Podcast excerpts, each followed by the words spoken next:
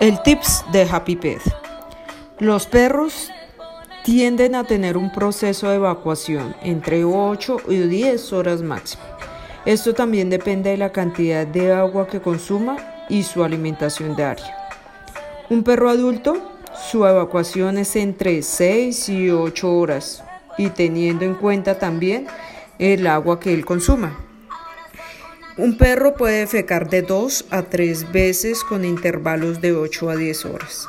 Si los acostumbramos a salir a hacer sus necesidades, esa rutina tiene que ser constante porque puede generar mucho estrés a la mascota.